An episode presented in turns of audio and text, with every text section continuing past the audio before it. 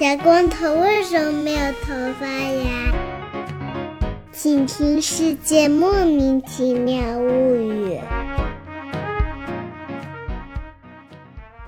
欢迎收听《世界莫名其妙物语》，一档介绍世界中莫名其妙知识的女子相声节目。我是见谁都好为人师的见识，我是站在台上听相声的捧哏演员姚柱，我是一顿饭能吃十八个饭团的 Y Y。我们今天的嘉宾是外马师傅，外马师傅又回来了。嗯，外马师傅给大家打个招呼。大家好，我是外马师傅，我又回来了。虽然外马师傅名字里面带一个马字，但他今天呢介绍的不是马，是驴。啊，今天我们看着像是一期介绍神奇的动物的节目，实际上它是一期追星节目，朋友们。哦，没想到呢。嗯，为什么呢？外马师傅给大家介绍一下驴和外马师傅有什么关系吧。大家可能也都有所了解，就是驴其实也属于马属，然后但它不是。但它不是马种，所以在这个意义上来说呢，外马我们也可以把它理解成马属里面不是马种的一种种，也就是驴种，就是你呀。对，所以就是由我来参与这期节目，我认为主播们的选择是很有道理的。不是，是我们想讲驴的吗？外马师傅你就承认了吧。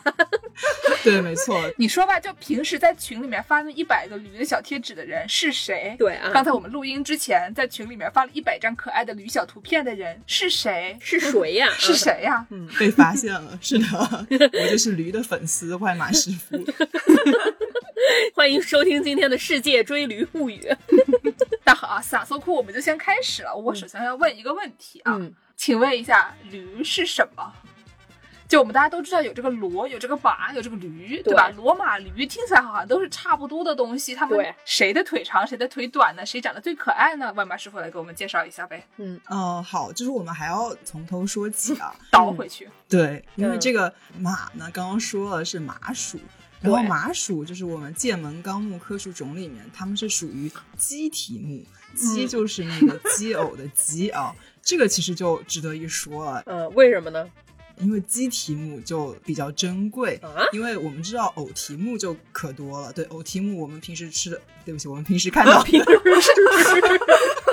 我们平时看到的这些猪牛羊啊，它们都是偶蹄目。哦，说的没错，你都是吃的。对，不是鸡蹄是什么意思？就是你有单数个指头吗？对，大部分。那所以我就是一个鸡蹄目了。呃，不是，你是你是人，你是你是人长人长。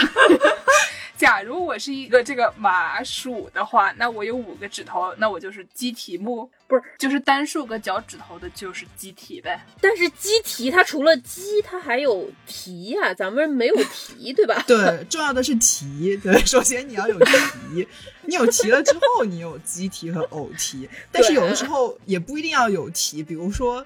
鲸鱼和海豚也属于偶蹄目。等等等等，什么尾巴吗？I'm sorry, what？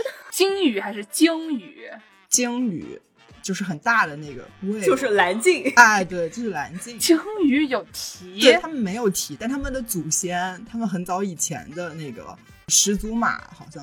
所以独角兽掉进海里变成了独角鲸，这个事儿不是我胡编的，这个事儿是个真事儿。对，是真的，就是金鱼和海豚，就是很有名的偶蹄目，因为他们的奶奶的奶奶，就他们很早很早以前的祖先，就是那种有蹄的陆上生物。在他们还在购买磁带的时候，对对对，他们还用小铅笔转的时候，他们还没有蹄呢。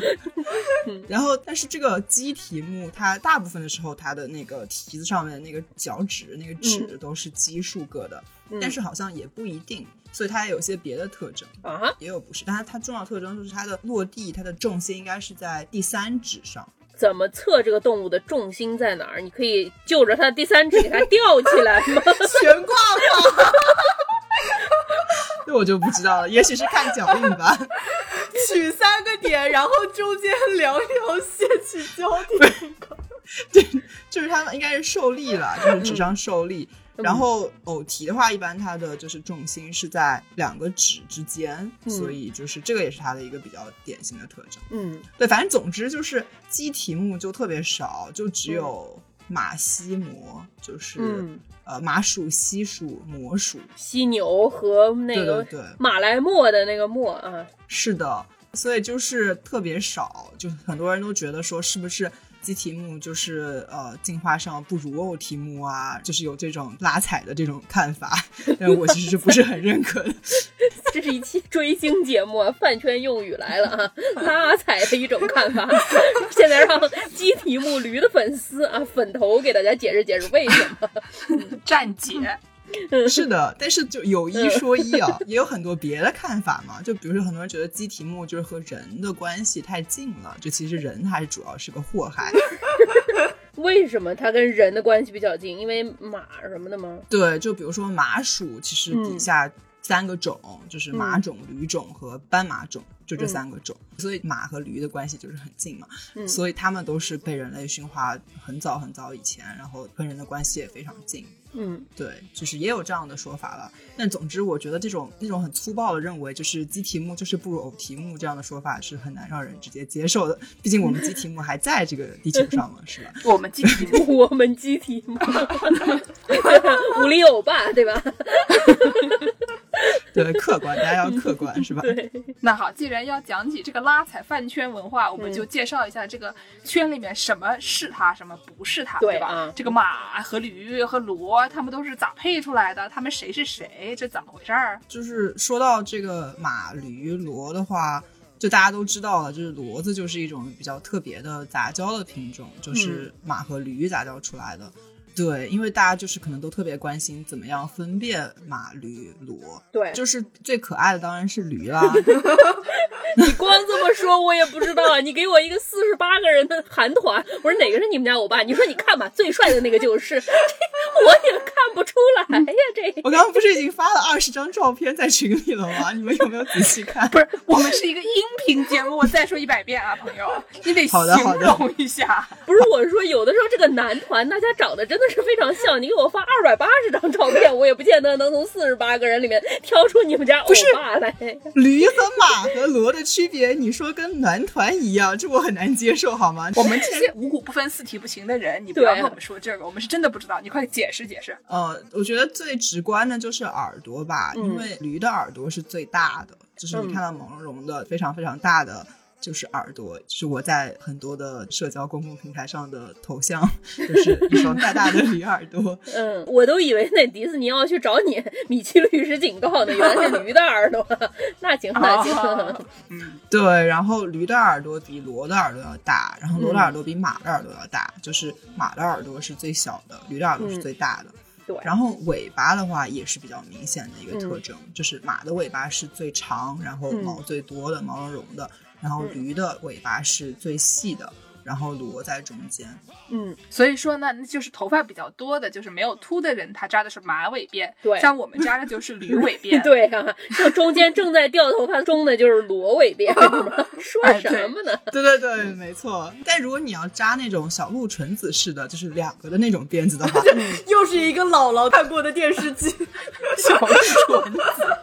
在金鱼还有蹄的时候的电视剧，独角鲸还是独角兽呢？那个时候，对，就是如果是那种发型的话，那么我们就不得不说，如果你头发多的话，那我们就叫驴式小鹿纯子辫；如果你头发少的话，就只能叫马式了，因为驴的耳朵比马的耳朵要大。哎呦，原来是这样。对，那这个个头大小呢？嗯，对，还有很明显的就是个头，个头上其实骡反而是最大的，然后驴是最小的。是吗？嗯，是的。就是你爸一米六。你爸一米七，你丫怎么长一米七五呢？是这个概念。坐地虎生了个窜天猴，怎么回事？对，然后还有这个骡还是挺复杂的，就是因为有这种公驴和母马生出来的骡，和公马和母驴生出来的骡这两种骡嘛。对。然后我们怎么去分辨它们呢？就是也有技巧，就是一般来说，这个骡啊，它长得跟它妈比较像。就是所以，如果是公驴和母马生出来的骡，它长得就比较像马，它就叫马骡，就随母姓，随母姓 一个非常先进哈。然后，如果是公马和母驴生出来的骡。就长得比较像驴，它就姓驴，对，它就姓驴，叫驴骡，就是这么一个分辨的过程。马骡和驴骡习性啊，什么体力上面有区别吗？就一个偏马，一个偏驴呗。刚不是说了吗？长得像，性格也像吗？对，基本上是这样。嗯，然后呢，就是这个家驴、野驴有什么区别？这个驴的话，就是通常会说有野驴和家驴嘛。对，那野驴其实主要是有三种比较重要的野驴，还有三种。对，一个是亚洲野驴，嗯然后一个是西藏野驴，一个是非洲野驴。不是，不是，不是，西藏野驴不是亚洲野驴的子集吗？怎么回事儿啊？对，这个就是它可能是命名上的问题吧，因为亚洲野驴当中有好几种，主要就是有蒙古野驴，就是属于亚洲野驴的一个亚种。啊，然后亚洲野驴比较重要，就是因为它是附录二动物，附录二就是那个 sites 就是一个濒危野生动植物种嗯国际贸易公约的，它有一个红色名录。然后它附录二动物就是属于它不是说马上就要灭绝，但是它需要禁止它的交易啊，然后嗯就是以避免它就快要灭绝了，它就是一个比较珍贵的物种。保护动物。这个附录二，这个听着特别像那种进了红宝书的动物，需要背诵全文那样。是的，是的，大家要牢牢记住。这个就是在我国的一个比较重要的保护物种，就是蒙古野驴，它属于亚洲野驴。我以为这是蒙古需要保护的野驴，我们国家需要保护内蒙古野驴。你要这样说，当然就更准确了。对 嗯变成一个国家的概念啊。嗯是，那这个西藏野驴呢？西藏野驴跟蒙古野驴听着好像距离也不是很远，但是我感觉西藏野驴它可能肺活量比较好。高原吗？嗯，脸蛋儿比较红啊。两头红的。对，西藏野驴就是最大的野驴，以大出名。其实我觉得，就是像我们看到的这些野驴的样子，它其实都不是很像我们通常说的这种家驴的那种超级大的耳朵啊，然后小小的个头那种。这些像蒙古野驴和西藏野驴，它其实长得都挺大的，然后嗯耳朵也没有那么高。它可能就不是我们传统中想象的那种驴了。那一般我们看到的这种家驴，大部分大家都认为是通过是非洲野驴驯化而成的，所以其实、呃，世界上的甲驴都起源于非洲野驴。原来是这样。是不是非洲野驴就像这个非洲人类一样，就从非洲这样传到了全世界呢？对，可以这样说。所以就是人从非洲出来的时候，顺便还带上了驴，这个意思，骑着驴出来的。是的，是的。嗯今天我们马上就要听到很多从根源上来说来自非洲的人和来自非洲的驴的故事。万马师傅刚才说了，说这个骡分为马骡和驴骡，嗯这在咱们中文里是这样。众所周知，咱们节目特别喜欢分类啊，这个动物都分成什么像疯子一样激动的动物啊，皇帝的动物啊，乳猪啊，刚打碎了花瓶的动物啊，对，远看像苍蝇的动物啊，这种分类都是我们非常喜欢的。还有什么人非常喜爱分类呢？嗯就是在英语世界里，这些跟马科这些动物打交道的这些农民啊，或者是这些搞三马的这些人，特别喜欢分类。首先，这个马骡在英文里叫做 mule，可能很多人觉得骡子就叫 mule，但实际上驴骡叫做 hinny。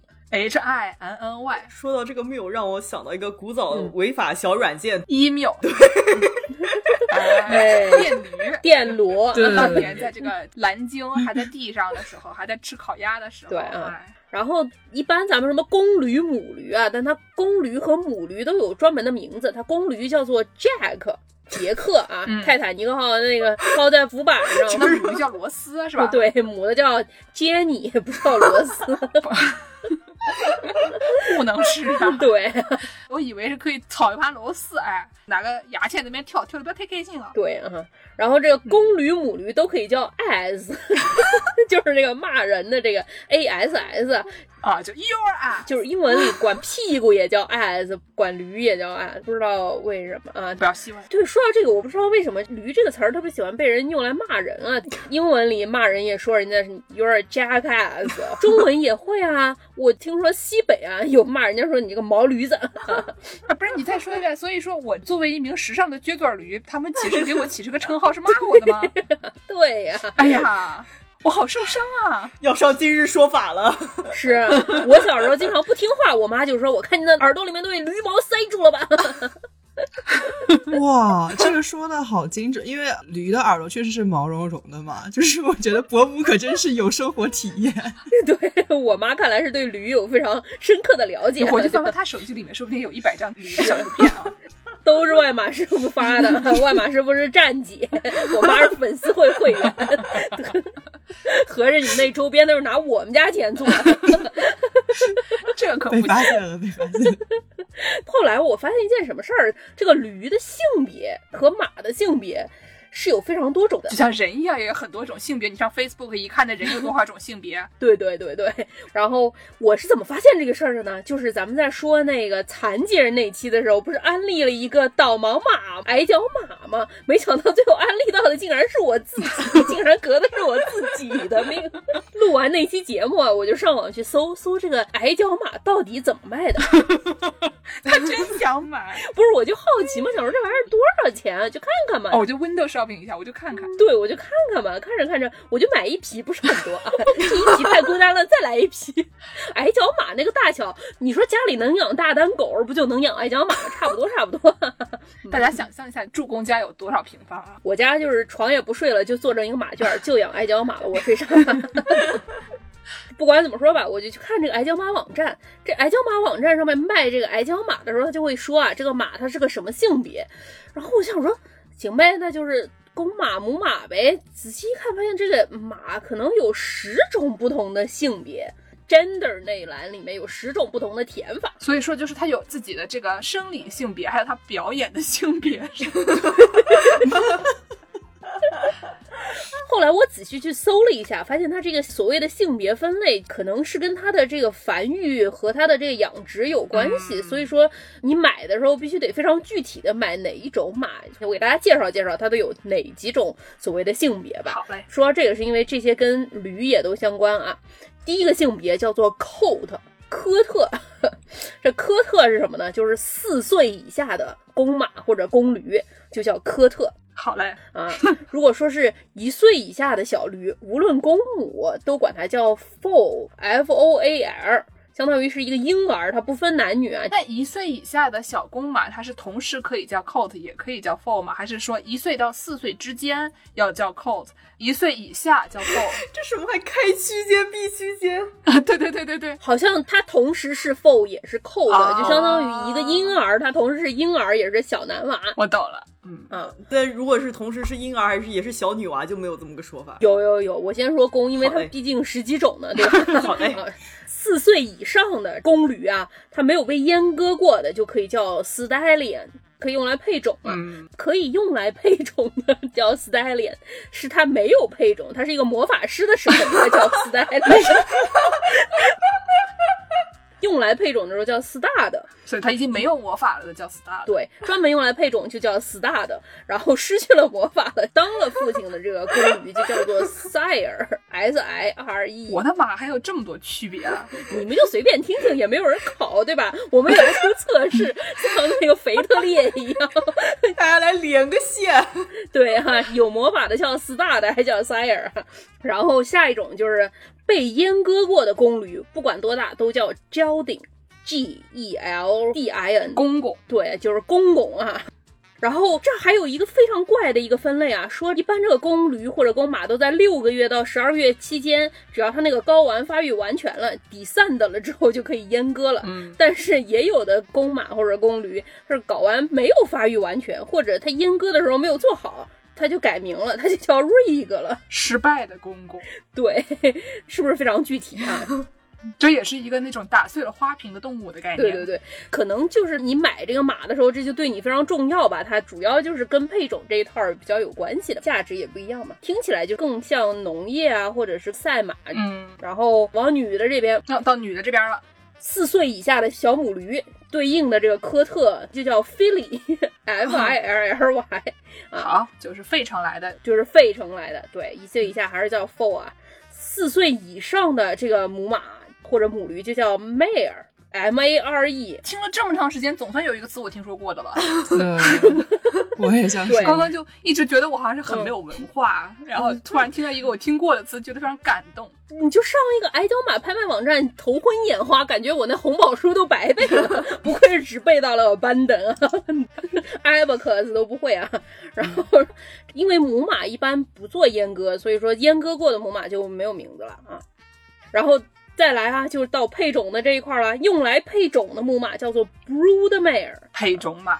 但是这也是，嗯，如果当上了母亲，生过小马，就叫 dam，d a m，因为他生完了以后发现挺疼的，然后就大喊一声 dam。对，所以现在来提问：小马的父母，爸爸叫什么？妈妈叫叫 sire。对，爸爸叫 sire，，妈妈叫 dam 啊啊。然后说，一到两岁之间的小驴和小马叫 yearling，就是 year 的一年的那个 year，然后加一个 l i n g。对啊，大概就是个青少年马，就是严格来说也能配种，但是不推荐啊。大概就是十四岁到十六岁不推荐，会犯法，会被抓进去。请广大朋友们注意，如果说你有这种想法的话，请考虑成为 gelding。然后最后还有一种叫做 pony，这个就不适合语语啊。pony 是马的，专门有一种叫 pony。所以说，像王师傅特别喜欢的这个小马宝莉啊，My Little Pony，对，My Little Pony，小马宝莉，它不是一个年轻的马，而是有一种专门的马种，它就是比较矮一点。这一种马是肩高矮于一百四十四公分。就是量码的时候，它这个计量单位还不一样，真是太具体了。一般英文大家知道有这个英尺叫 feet，对吧？对，一脚，呃，一脚，也不知道是谁的脚啊。然后这个量码的时候说是十四点二汉子肩高以下的叫做 pony。它量的计量单位叫手，可能是同一个人的脚和同一个人的手。手是亨利八世的手。亨利八世突然接到上级发下来一个通知，叫他去量马。Foot 好像是亨利一世说是大家用自己的酒量，哎，都差不多哎，对吧？没想到这个三十六码的我和四十码的剑士啊，量出来的东西天差地别，一起造房子，门框都接不上啊，东墙和西墙之间活活差两个人高。嗯，但是这个马就是用手啊，大家都用统一的计量单位，用亨利八世的手，说亨利八世的手足足四英寸长，一英寸有三点几吧？对啊，还挺大。耶，所以说。这个马，这个非常的具体啊！你要是听了我们上期节目被安利了买矮脚马的朋友们，要仔细想一想，你要买的是什么样的马？魔法师还不是魔法师？对啊，就说的容易一点啊，像王师傅一样喜欢小马宝莉的朋友，可以在家里贴一个那种幼儿园小朋友就是身高超过多少以后可以不用买票的那种长颈鹿，然后在上面写这个十四点二手。就一百四十四厘米，你再贴一个那个手，然后你就出去买马，你让那些带着马的人啊，带他们的小马宝莉就走过去，你看超过这个身高的不要，激光逼掉，然后你就可以挑到你喜欢的马了。嗯，对，好，那行吧，那我们接下来就给大家说一些跟驴有关的具体的事情。刚才我们外马师傅说了，对吧？这个人骑着驴就这么从非洲啊出来了。对，那么非洲的人骑着非洲的驴，他们去哪儿了呢？去哪儿了呢？哎，终于到讲驴了！我没有想到我们一期驴的节目竟然插播了这么多马的故事，因为这些对驴也适用啊，这些所有的这些都是哦。但是像我觉得 pony 就不适用，是吧？但是 pony 是马的同一种。好吧，詹姐不开心了。詹姐说：“你为什么不介绍我们家欧巴？怎么开的都是别人？真的，我们的驴跟人家都不一样了。你不要跟我说是一样的，不一样的，不一样的。哎，我看这个 pony 就不行，好吧，好吧，算了。真对不起，您就看在我母亲贡献的那些周边的份上，原谅。要我吧，对。不过说到这个 pony，我记得施瓦辛格家里面就有一只小马和一只小驴，就是我觉得就有一只 pony 和一只 miniature donkey。那只马叫 whiskey，那只驴叫 lulu，就是很可爱的名字，很适合驴，对，很可爱啊。矮脚驴超级可爱，也是跟大丹差不多的大小啊。能养大丹的朋友们就不要再养大丹了。是的，大型犬在城市里 不让养，养点矮脚驴吧。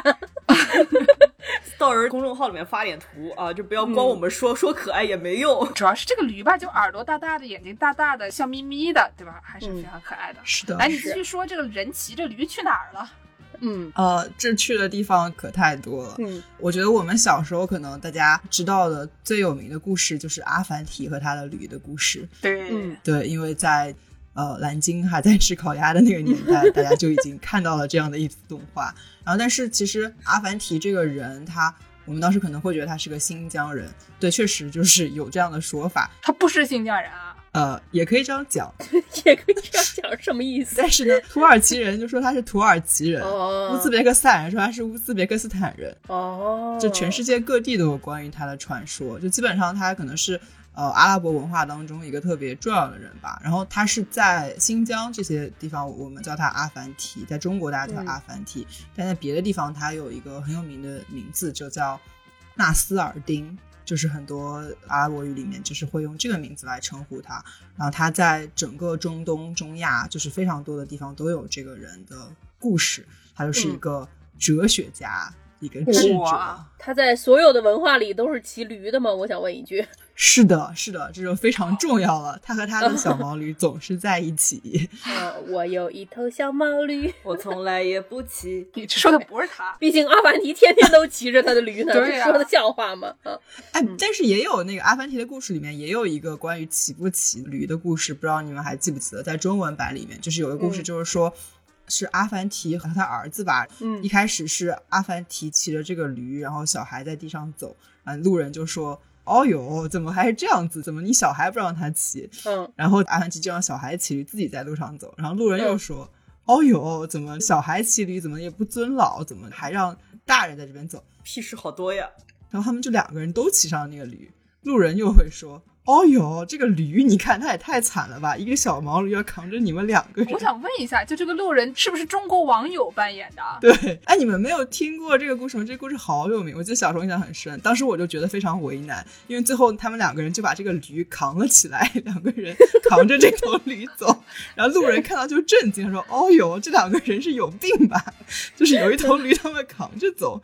俗称 ETC 啊，自动抬杠。对。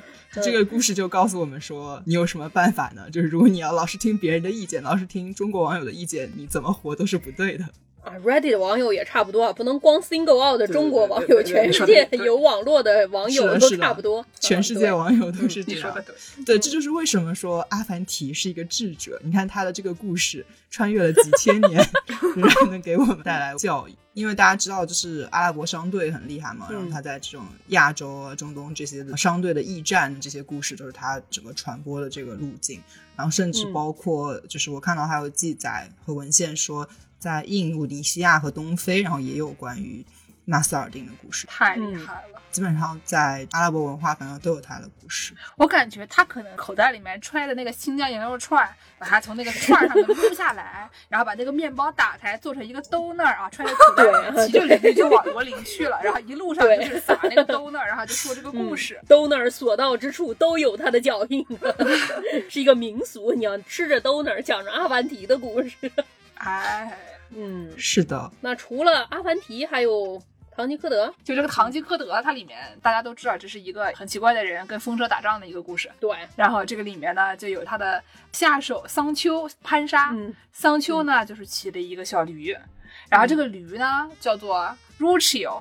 它这个英语翻译里面不知道为什么跟这个 Ruchio 一点关系都没有，它的英语翻译叫 Dapple，也是一个这个驴名字很多元的一个概念啊。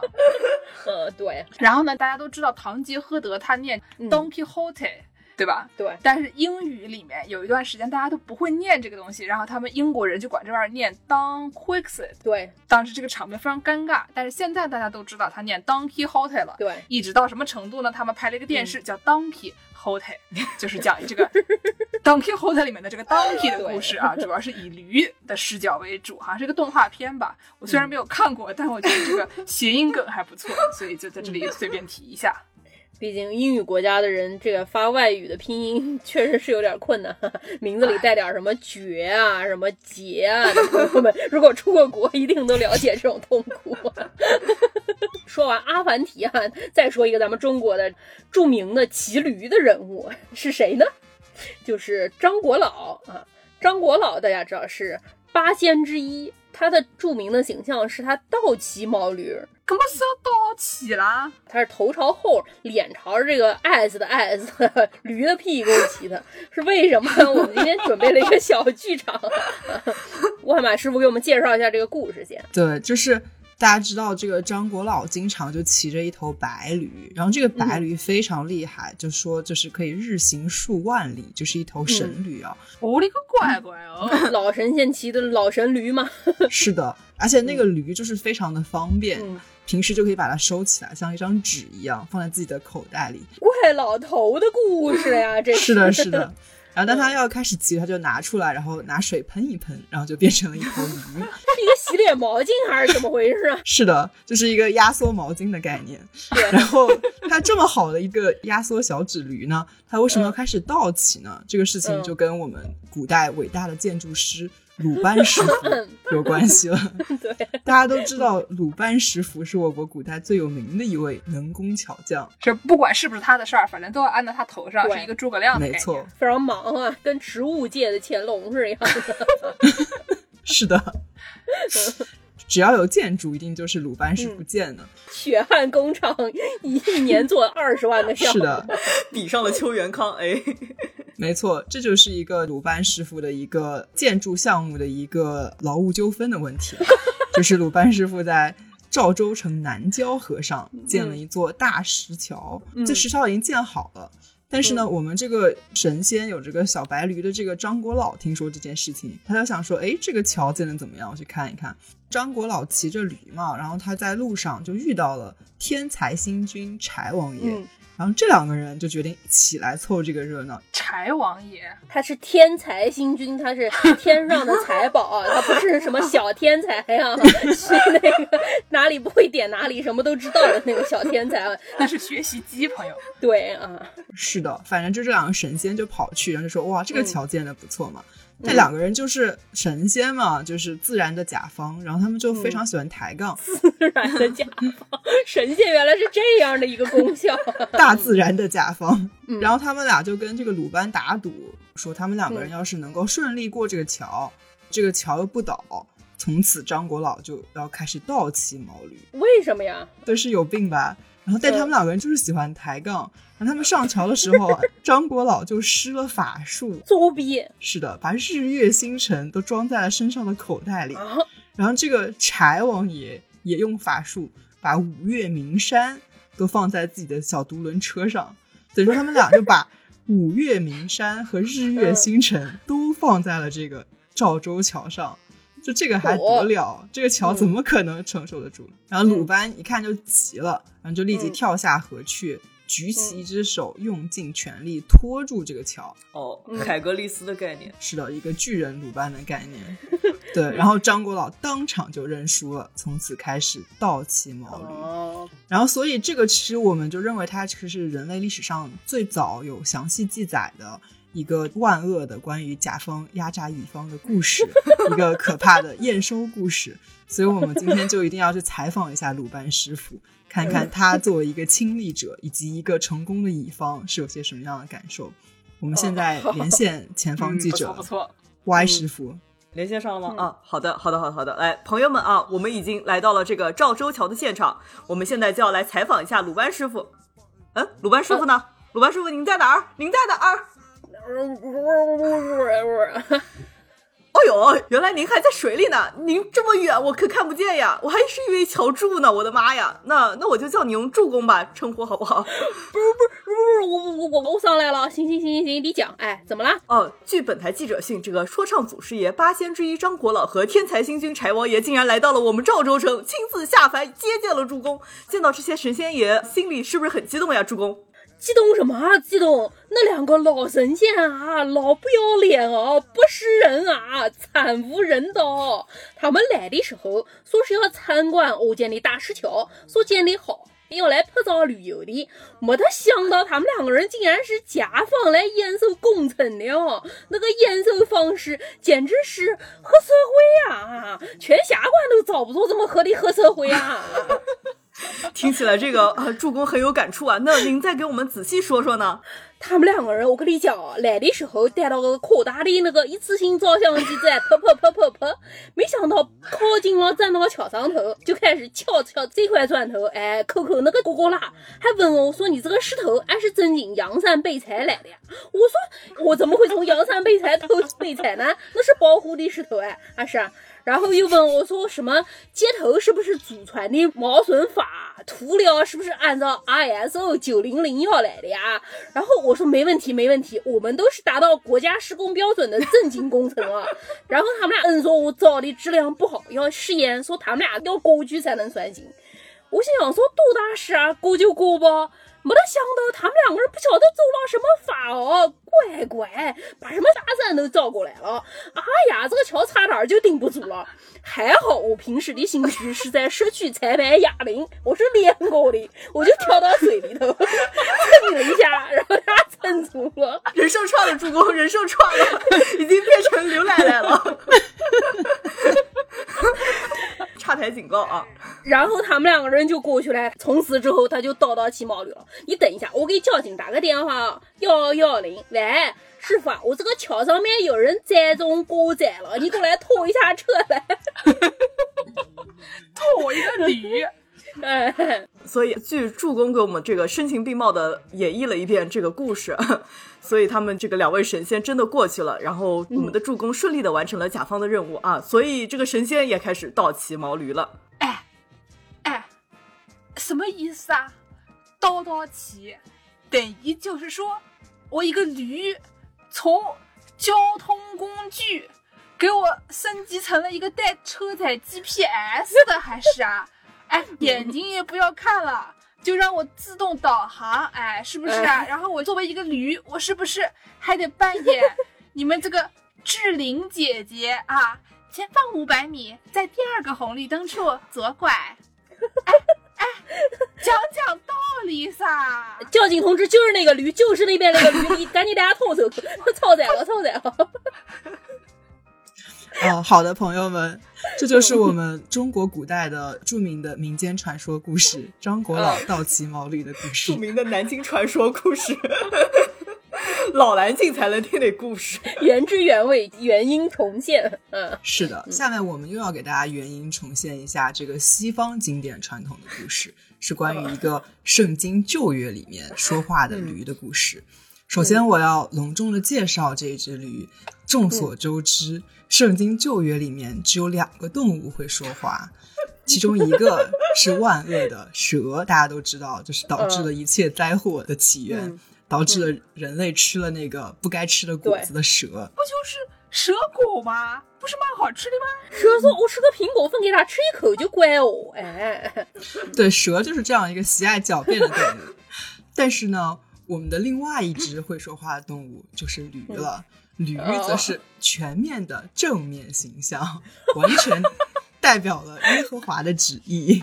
站姐说，拿过奥斯卡奖的韩国人只有两位。众所周知，第一位没有我们欧巴那么好，我们的欧巴驴他是全面的正面的拿奖。没错，就是这个道理。当然，必须要说，我们的这个驴比大部分的。韩国欧巴都要可爱啊！这句话可能要剪掉，为了你们节目的安全。你这话很拉踩，好不好？我们要把你这个放上音宠，放上片头。我跟你说，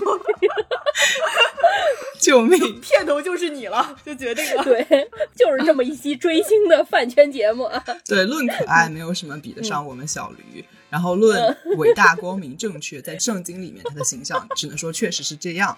是吧？那我们来给大家讲一讲这个圣经旧约里的这个故事。嗯，这个故事叫巴兰和驴的故事。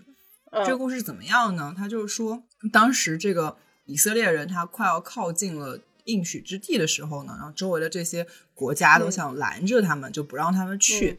然后这个摩押王巴勒。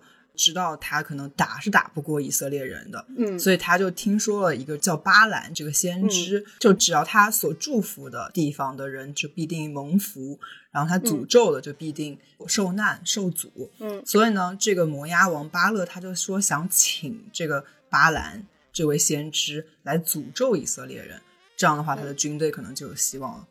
巴兰这个人呢，他其实是相信上帝的，但是呢。他这个人啊，他就很贪财，不是很正面，有一些小小的瑕疵。嗯，是的，巴兰是个有点小瑕疵的人。上帝已经跟他说了，就你不要去了，你不能诅咒以色列人，因为上帝已经祝福以色列人了嘛。但巴兰就还是有点想去，因为巴勒就给了他很多钱，说会给你很多金银，给他很多好处。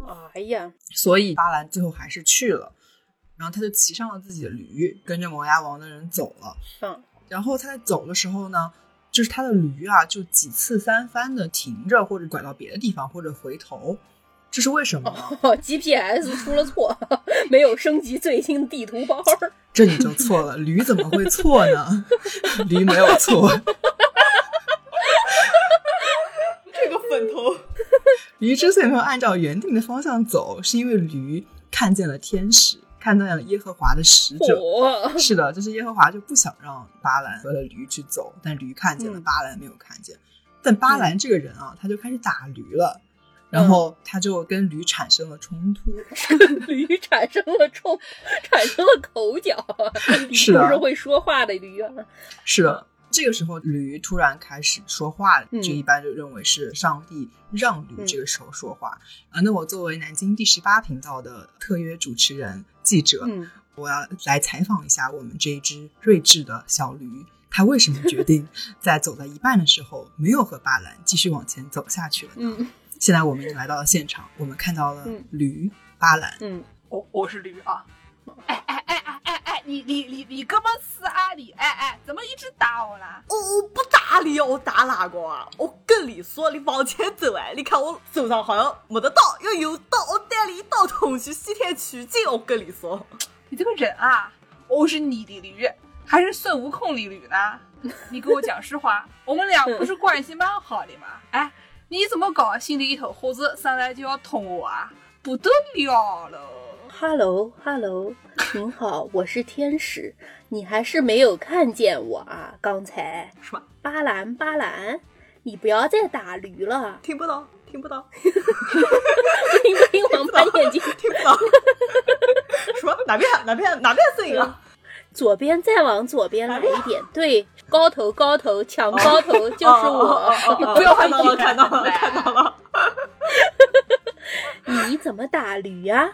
你怎么打了一次就算了，还打了三次，你不得了了嘛？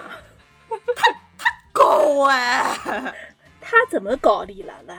你还是眼瞎了？前面没得路嘞。要不是你的驴停下来上西天取经的，就是你了，你还晓得啊？行吧，这个对不起，我这个太久没得看眼眶了，都是我的错。你赶紧走吧，你们两个人，一个人一个驴，哇啦哇啦，吵的我头都大了。这个驴是正确的、光辉的。正面的，你要听听清楚，还，晓得啊。下一次出大耳朵的周边的时候，你要记得买一份。万万师傅在屏幕里疯狂的举起了大拇指，点赞点赞点赞！不愧是耶和华的使者，我们听耶和华使者的话，必会蒙福。嗯、耶和华的使者赵铁柱女士。主要耶和华特别搞笑的是，一开始还在那里伪光正的说一些普通话，说着说着 就 会变成南京话了，全部露出来了。就是讲兰普，讲着讲着就讲不清楚了。哎、这期节目会不会有听众朋友听不懂啊？不知道在说什么语言。嗯，哎，反正意思呢，就是巴兰要打我，我说你不要打我，然后巴兰说我就是要打你，耶和华说你不要打驴，哎，基本上就是这么。对，南京十八频道所有的节目不都差不多是这个样子吗？嗯、对对对吧？如果你们大家不搞不清楚这个套路的话，你们去看一下南京十八频道，顺便吃个鸭子。哎，你要是听我们的节目听不懂，那说明什么？您上我们这儿来学习之前，你没有预习。小时候老师是怎么教你的？早上要早读，要先预习课文。你听不懂，说明你的南京话没有预习到位。你多去看一看《南京零距离法制现场》，有请当事人，看他个十五期啊，你就基本上能听懂了。对，以上就是我们南京十八频道今天要跟观众们说的话。南京十八频道今天不知道要不要给我们打来广告款。嗯，总之，在这一场小小的纠纷，最后这个犹豫的巴兰被使者还有驴说服了。他后来没有做这件坏事。他虽然仍然去了摩押王那里，但他并没有诅咒以色列人，而是祝福了以色列人。所以这就是一个好为人师的驴的故事。是的，这个就是旧约里面的这个故事。然后后来另外一个驴出场的一个特别经典的场面，就是当时耶稣是骑着驴进耶路撒冷城的，这个是马可福音里面记载。就这个也特别重要，因为。就有很多分析说他骑的是驴，不是别的，比如说马什么的，马什么的，太不写，也不是什么韩国欧巴。没错，就是因为驴是比较日常的，是比较。劳作的这种动物嘛，它不像马，可能很多时候是战马，要华丽一些，嗯，有钱人才骑。对对对，象征着权力，所以这个是比较重要的一点。其实像包括阿凡提的故事也是这样，就他是一个智者，一个哲学家，然后一个苏菲派的一个呃平民智者。是的，他是那种有点爱开玩笑，然后爱挑衅权威的这样的一个身份，所以这个是跟驴也是很搭的。万马师傅，你还有他的微信啊？我们把他叫来上一下节目。吧，我觉得蛮适合我们的，因为喜欢驴，又喜欢讲笑话，对吧？很适合。是的，阿凡提就没有，阿凡提的驴我也没有。你倒是想，并不是不想，对吧？是的。喜欢驴这件事情啊，就大家不要觉得好像很奇怪，好像是我这个人很特别一样。我其实不特别啊，我跟大家说一下，我们粉丝团有二百万人呢。没错，每四个人中间就有一个人非常喜欢驴啊。从今天来看，没错，还有三个人可能是还没有充分的了解驴。对，经过这期节目，了解了都会爱上的。对我们三个，这不就是来学习了吗？是的，所以就大家不要觉得这个事情就是很不常见，就是我国古代啊就有爱。驴的传统，就这是个优秀的中华传统文化，我给大家介绍一下。好，好，好，好。优秀中国传统文化有什么呢？有这个司马光砸缸的，对吧？有这个卧冰求鲤的，还有这个爱驴的啊。以上三条就是中国传统文化。嗯，刻舟求剑的，盲人摸象的，守株待兔，全都是一些莫名其妙的负面成语，患得患失，小气巴拉，硬说是中国传统文化，行吧？说什么呢？行，那所以到底是谁爱驴啊？还是大家都爱驴啊？很多人都爱驴。大家都爱驴，司马光砸缸的时候，大喊一声“驴是最可爱的”，砸了缸。对我们不能，就是他没有记载，我们就很难确定嘛。但这也不失为一种可能性呀。对啊，王翔冬天为他妈妈捕鱼，趴在冰上想说：“冰甲为什么是鱼呢？为什么不是驴呢？”什么呀？所以是卧冰求驴吗？对。你也不知道啊，说不定呢，对吧？对。但是在我们这个最确凿的记载当中，确实有这样一个爱侣故事，就是说啊，这个建安七子之首，大家都知道，这个人叫呃王仲宣，我不知道，王粲字仲宣，对，就我们三国大生 Y Y 是 三国大生，对，就三国时候的这个曹魏的名臣嘛，也是一个很有名的文学家，然后他就是被认为文学成就特别高。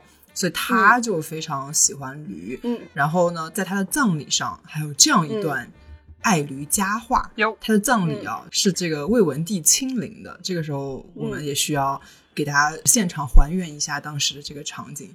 嗯，这个我们欢迎我们的曹丕同志来给我们进行这个悼词的宣言。啊，同志们，这情绪太到位了。各位同志们，今天我们相聚在此，怀着无比沉重的情绪。哎，后面那个戴眼镜的好为人师的那个朋友，哎，把帽子摘一摘啊！哦哦哦，摘摘摘！哎呀哎呀，反光太厉害了，辣眼睛，赶紧带回去，带回去！哎呀，带上了。我们在这里。锻炼我们的好下属、好专家、好同事，我们的唾沫大鸡王灿王师傅。哎，不是你你你你南普越来越重了，你回去点，回去点。不好意思，啊，对不起对不起，我这个普通话比较正杂啊。我们的王师傅文采斐然。虽然走的早，但是这个文章啊是一篇篇的发啊，想必在座的各位朋友对我们王师傅的作品都能背诵默写，早仔细天天读。今天我们为了悼念王师傅，每个人就来朗诵一段这个著名选段《登楼赋》吧。那我先开始啊。哎，我的小草呢？那个那个小白，我的小草啊？我也找不着了，这会不知道在哪边。这你赶紧给我想个办法哎！怎么办？怎么办？怎么办？听说这个王师傅喜欢听驴叫，要不然我们就学驴叫不？哦，刚才司马师傅提醒我，背《登楼赋》太欢乐了，王师傅不喜欢。我们这样吧，王师傅以前最喜欢驴，这个车上天天用那个磁带单曲循环放驴叫。放完之后，再用铅笔给它倒回去，再放一遍。手机铃声都是驴叫。那我提议呀，为了让这个王师傅去的安心快乐，我们现场给王师傅一起学个驴叫。大家赶紧按身高排一排，分个声部啊。那个白俄罗斯少女四十八脚的，你站最高的那边啊！司马师傅，你去打个三角铁。大家准备好，看我指挥，来啊！一二三，来是啊你们。等一下，驴叫是这么叫的吧？不是吧？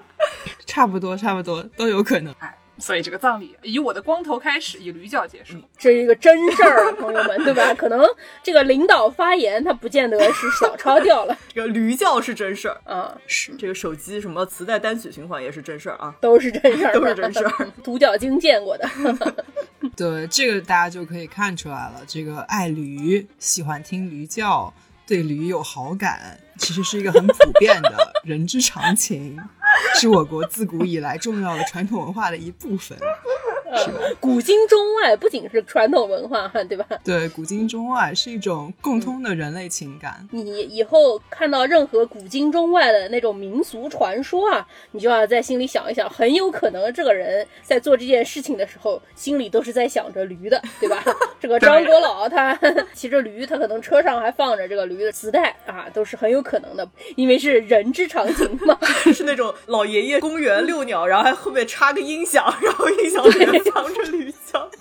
图什么呀？你遛鸟放个驴叫，你遛个驴不好吗？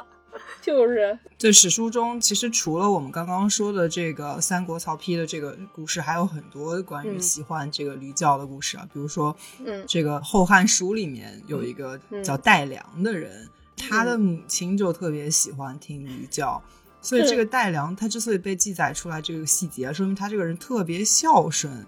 因为他知道母亲喜欢这个，他就采衣于亲嘛，驴叫于亲，所以我们相信戴良同志他肯定也是一个学驴教学的非常好的人，不然他妈妈怎么会高兴呢？我觉得万马师傅说这个呢，可能是为了影射助攻，因为刚才我们知道 助攻的这个母亲大人对是非常有生活经验的啊，对吧？会用这个带驴的这个形容词，对对吧？所以说他呢本人可能也是非常爱驴的。那么如果助攻。采衣于亲啊，学的驴叫于亲妈，对，那学的惟妙惟肖了，他的母亲大人一定也会高兴的，能不高兴吗？主公，我还是把外马师傅介绍给我母亲大人认识吧，我觉得你俩好像兴趣相投。站姐一手资料，嗯，主公看一看戴良啊，看一看古人，加入你们的粉丝俱乐部，四个人里面怎么能只有一个人喜欢驴呢？怎么也要安利成功第二个人吧？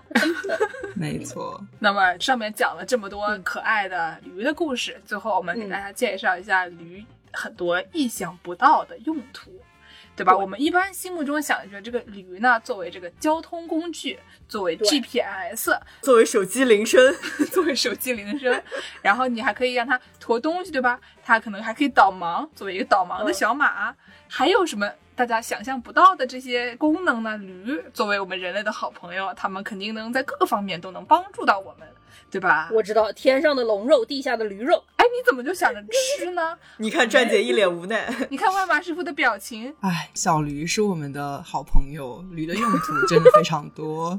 有些人心里只想着自己这些口舌的欲望。哎，万马师傅，你有没有考虑过去传教？我觉得蛮适合。他现在没有在传吗？他只是传的教，不是你听过的教而已。除了传教，我建议你还可以去参加传销。怎么回事？怎么回事？我是一档合法节目，我只是客观的、中立的，不带任何个人感情，和大家分享一些我的了解。我们这个上面小、下面大的，这个绝对不是一个三角形啊！没错，不是一个金字塔。金字塔是古埃及人民古老智慧的结晶。哎呦，笑死我！哎呦，笑得我眼泪都出来了，腹肌都疼了。我们说点正经的，所以驴到底有哪些用途呢？我擦擦眼泪。嗯，还是很多的哈，就是我们超越了人这种低级的口舌的欲望之后，能看到驴的很多用处。比如说战争当中，其实驴经常是我们动物部队的一部分。当然，他们可能主要是作为运输，但是因为他们的这个个性特别好，也非常。有耐力，然后也非常能扛东西，所以它其实很多战场上都有很高的用处。嗯，然后还有比如说驴，嗯，虽然它叫的很好听，可是大部分时候它都是人类沉默和诚恳的好朋友。就它吃的少，干的多，这就是驴。对，但是呢，不要觉得驴好像就是没有一些这种克里斯玛这种精神领袖的魅力，驴其实也有。克里斯马可还行，以后克里斯马就不要叫克里斯马，就叫克里斯驴。没错，没错，说的很对。大马士革以后叫大驴士。是的，就非常感谢主播指出这一点啊！就我们发现很多词都是马类中心主义的。什么呀？人家是音译，好不好？人类学家的这个嘴脸终于暴露了，马类中心主义。对，当我们批判来看的时候，克里斯驴又有何不可呢？对吧？说的没错，我信了。对，比如说我们一般大家都知道赛马嘛。但是其实赛驴也有的，而且也很精彩。哦，对，小猪赛跑也是有的呀。对，那是另外一个话题。如果你们开猪嘴的话，我就讨论猪，好吧？好吧，我们现在说驴。好，对不起，站姐要气了，站姐恼羞成怒，怎么开始安利别家偶像了？这不对呀，踢出去！他这种就是典型的独唯呀，朋友们。我们家哥哥最好。嗯，行行，对不起，赛驴赛驴啊。对，我之前就是在肯尼亚的拉木岛就看过他们那里的当地的赛驴，就它是每年都有一个非常有名的大赛，就是当时可能世界上很少有赛驴吧，可能我听说还有意大利有一个地方有，但是呃拉木岛这个就是非常有名，因为拉木岛被认为是一个驴岛，它就是路上都有很多驴，这个整个岛上最重要的交通工具就是驴，然后赛驴的时候。你就可以看到它沿着那个海边的一整条最宽最大的一条马路全部被封起来，然后大家都围在那里。然后赛驴主要是小男孩，因为大家知道驴也比较小，就是你一个两百斤的成年人坐上去，其实也不太合适。不是说驴扛不动哈，但是你赛起来就确实没有优势，所以赛车选手都是小男孩。然后当时我就其实有点尴尬那个场景，因为我就在那个起跑线那里，因为我一个外国人嘛，就特别显眼，就大高个儿一个挺白的就杵在那儿，因为周围都是小孩儿，大家在挤着那里看。然后但是大家看我是外国人，就特别照顾我，就特地把我给推到那个前面去看。他们说站姐就是他，粉头就是他，赶紧去拍照。你看那个一米长的大相机，谁抱着一个天文望远镜，他就是他。对，然后我就看到，就大家就在那儿准备，然后我当时就突然觉得后面有人就拍了我一下，然后我想说可能让我让开，然后我就侧过身，然后回头一看，原来是一头小驴，哦，所以，他就用头可能拱了我一下，哦，心都化了，对，当时说哇，跟偶像的亲密接触，零距离，对，四舍五入就是一个饭撒了。外马师傅从那天开始再也没有洗过背。对，这哪想得到？然后小朋友就走了过去。不过在拉木岛，说实话，到处都是驴了，那个时候就没有那么惊讶，嗯，因为它这人和驴之间的关系特别近，就你知道，嗯，比如说你在中国的时候，如果前面很堵，就你说哎麻烦大家让一让，借过，咚咚哎，对，就是这个意思。嗯我前面的赞如颂，后面的纵如纵，我不是黄蓉，我不会蜈蚣。这 是什么人？这是《挤公交》里面的歌词。又是姥姥时候的歌，不要暴露了。独角鲸听的歌，哦，这么古远的我都没有听过。然后，但是在那个岛上，大家让你让一让，就是借过那个词，就是嗯 ponda，、就是驴。哦，对，就是他没有牵着驴，只是一个人在走，或者他在骑着车或者开着车，他也会说 ponda ponda，就是说哎，驴让一让。啊对，它其实就已经是大家生活中特别紧密的一部分。对，那又是一个很可爱的驴岛。拉木岛看来就是外马师傅的精神圣地，快乐老家，跟我走吧。天亮就出发。对，哎，但是我可能还是要打破一下大家的这种怎么说美好的幻想，因为说实话，我在那里看到了很多驴在路边吃垃圾。对，因为驴就是一种不太生病，然后不怎么需要人特别照顾，然后所以经常被人忽视的一种动物，所以就是也挺惨的。像我在 Instagram 上追踪了非常多的驴的账号嘛。然后那些驴都是那种非常中产的驴，过着很好的生活，就像施瓦辛格的露露一样，就总是有一些白人男子抱着他们，一边摇一边给他们唱歌。过得非常好啊。对，但是同时就是还有很多底层驴，就无产阶级驴，就为人类做很多很多事情，但是并没有得到很好的照顾。要善待每一头小驴。是的，争取打破这个马类中心主义。对，对，还有在美国好像也挺多农场里面其实都会养驴啊，它这个驴就算是一种工作驴。虽然可能过的日子相对肯尼亚的这些驴来说比较中产了，主人对他们都比较好一些，但是他们在农场上也是有工作的。美国人经常他养牛的这种农场上面，他一般都会养一些驴来看家护院，因为这些驴都非常的凶猛。如果说像山猫或者是猎狗，如果过来想要偷他们那些动物的话，驴见到了就会毫不犹豫的冲上去，把这些猎犬都咬住，然后摔死。哇基本上像猎犬那个体型或者山猫那个体型，你要是养一个看家护院的狗，可能会打不过嘛。对，猎狗还挺大的。驴基本上就是一口咬住不松口，然后前脚后脚都能踢，非常的厉害啊！我想象了一下这个场景比较难以捉摸。上次我在 Reddit 上面看见了一只驴打猎狗，非常的 令人震惊啊！不错，我去看一看。嗯接下来我要说一个，这个驴嗯还有什么奇怪的功效呢？嗯我嗯们，大家都知道，这个中国人喜欢去日本旅游的时候，会喜欢买哪两样东西呢？电饭煲，嗯，白色恋人，哎，你就满脑子都是吃猎，还是啦，对，哎，对吧？大家喜欢买这个电饭煲，大家还喜欢买这个冲屁屁马桶。智能马桶盖，虽然现在这些东西国产都已经很多很普遍了，而且就是价格比较低廉了，但是早些年的时候，中国人每次去日本旅游就喜欢买日本的这些东西，中国还不是很普及的时候，觉得很不错嘛，很想买。对。你去日本旅游，想要问路，不知道上哪儿问，你就去那个马桶圈柜台问，肯定有会说中文的营业员。肯定有中国人。嗯，然后呢，就是这个冲屁屁马桶这个词啊，这个比 d 嗯。就 b i d e t 这个比 d 这个词，最开始它是一种驴的品种。啊，啊，它也是这个马属的，所以有的人说这是马，有的人说这是驴。但是呢，嗯我们作为一个这个安利驴的节目，我们坚信它一定是一种驴。不是，说实话，我觉得这马桶就没有必要，我们非要说它是驴了，好吗？粉头出面说这大可不必，对，也不是说一定所有事情都是驴啊。这个热搜我们不要。要花钱买掉。没错，但这个词呢，最开始就是这个马嗯或者驴的一个品种。然后呢，以后大家使用的时候就可以想起来，哎，这个词最开始是什么意思呢？它最开始是从哪个国家来的呢？如果你不记得了的话呢，请去听我们之前那个世界人民上厕所的节目。对啊，然后我们在。咱们现在是前情摘要还是怎么回事？在残疾人那期说的这个导盲马、矮脚马，其中复习，其实驴也有矮脚驴，很小的那种毛茸茸的矮脚驴，很多人都用它做心理治疗驴，叫做 therapy 驴。特别是有一些社交障碍的一些人，或者是在战争中有心理阴影 PTSD 的人，用这些 therapy 驴可以抚慰他们的心灵，给他们做一些心灵上的复健。所以那些在 Instagram 上面上面抱着驴，然后给他们唱歌的那些人，是不是就是跟驴在邦定？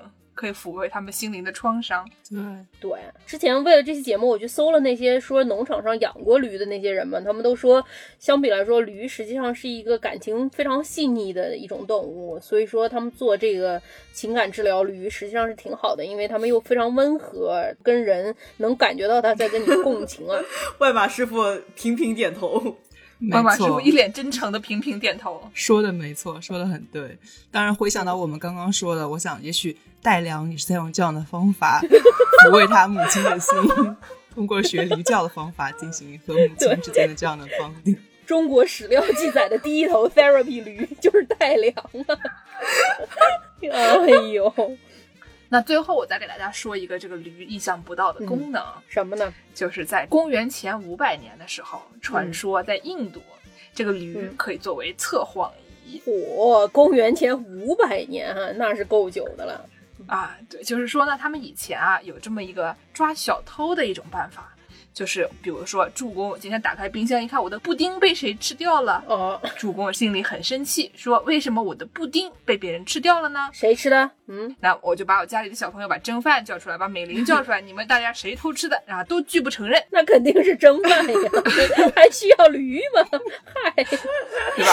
就假设助攻家里面开了一个幼儿园，有很多的小朋友，大家都拒不承认。嗯，这个时候怎么办呢？嗯，你就找一个帐篷，你找一个房间也可以，把灯一关，哎，然后呢，这个驴就在。里面黑咕隆咚的，你呢就把这个驴的尾巴上啊抹上煤灰，嗯，抹好煤灰了以后呢，你就叫你们家所有的小朋友，包括蒸饭在内，嗯，跟他们讲说，这个里面这个驴啊，它是有魔法的，嗯，它是一条有魔法的。等一下，有魔法的驴叫什么来着？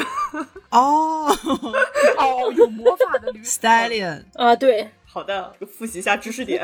对，这个驴一个 stallion，嗯，然后呢，就跟大家说，这个驴有什么魔法呢？它能分辨出来你有没有偷吃助攻的布丁，嗯，它能知道你有没有在说谎，嗯，哎，然后呢，你们进去，你只要摸那个驴的尾巴，嗯，如果你是那个坏人的话，这个驴就会叫，嗯，驴会发出非常美妙的叫声，嗯，然后呢，就把小朋友们一个一个的就往那个房间里送啊。这个时候，等他们出来的时候，你就看他们的手。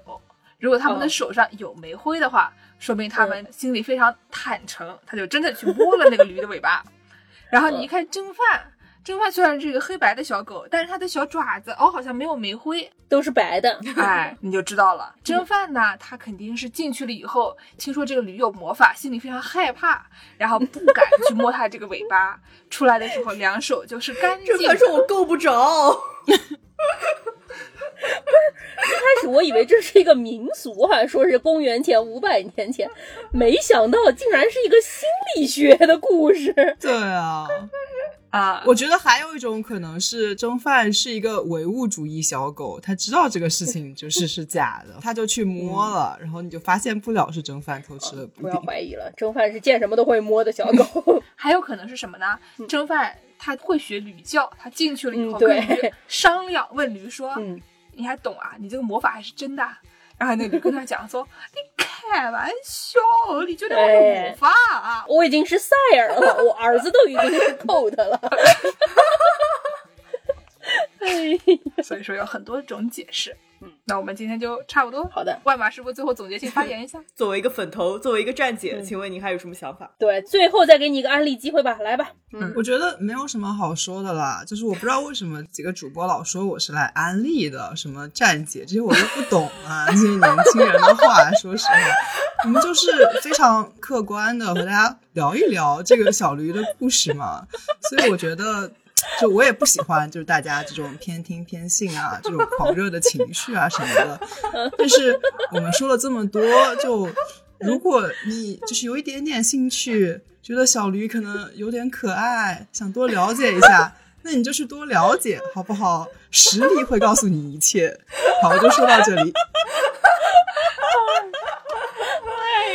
我的个妈呀！这是反向安利啊！这是 朋友们，你们下周再来就可以有免费的鸡蛋啊！不要忘记了。好，感谢收听本期《世界莫名其妙物语》。您可以在微信公众号、微博、豆瓣搜索“世界莫名其妙物语”，关注我们。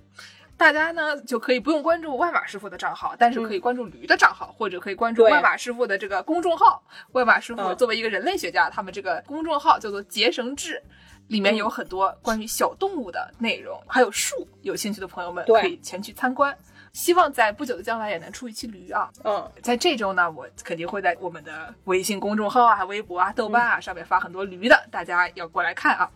另外呢，您还可以在这个公众号和爱发电平台给我们打赏，给这个嗯刚刚的蒸饭小朋友、唯物主义蒸饭小朋友买点口粮，买点布丁，不要再偷吃我的布丁了啊！可以给助攻打钱买布丁啊。您也可以关注我们的公众号并回复加群，或者加入寺庙农广天地粉丝群的方式。本期的片尾曲是什么呢？我有一头小毛驴，我从来也不骑。有一天我心血来潮，骑它去赶集。我们最后就让这个王师傅唱吧，我们就不唱了，对啊，就这样了。我们下期节目再见。大家再见。再见。拜拜。